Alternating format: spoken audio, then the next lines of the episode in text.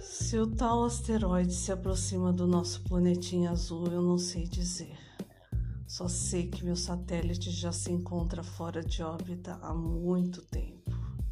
Não, não é mais hora de me aterrorizar, pois um líquido lilás já exala seu perfume e percorre minha garganta, macio e levemente adstringente.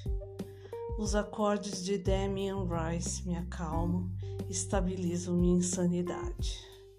Luz baixa, água para baixar a temperatura do meu corpo recém-saído do banho. Sim, entrego minhas sensações do momento. Prendo meus cabelos para libertar a nuca e por uma fração de segundos posso sentir um leve beijo nela.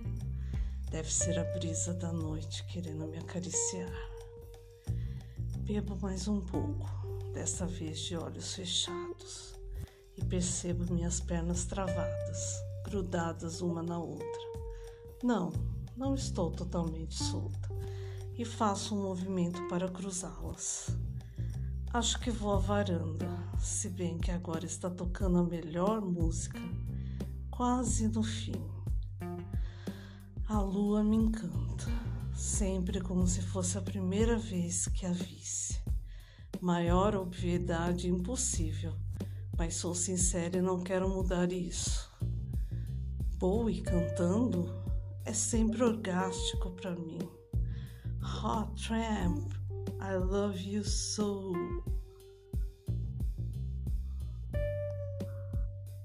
Eu, a loira alienígena, capricorniana e camaleônica, só não tão genial quanto ele, o gato de um olho de cada cor.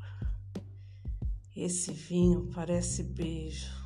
Quanto mais você toma, beija, melhor fica. Isso se for o vinho, a boca certa, evidentemente.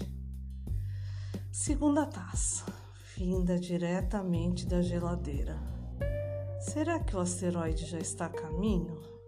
Devo acelerar o ritmo das coisas? Afinal, agora ouço rock and roll all night do Kiss. Mando um beijo para o ar.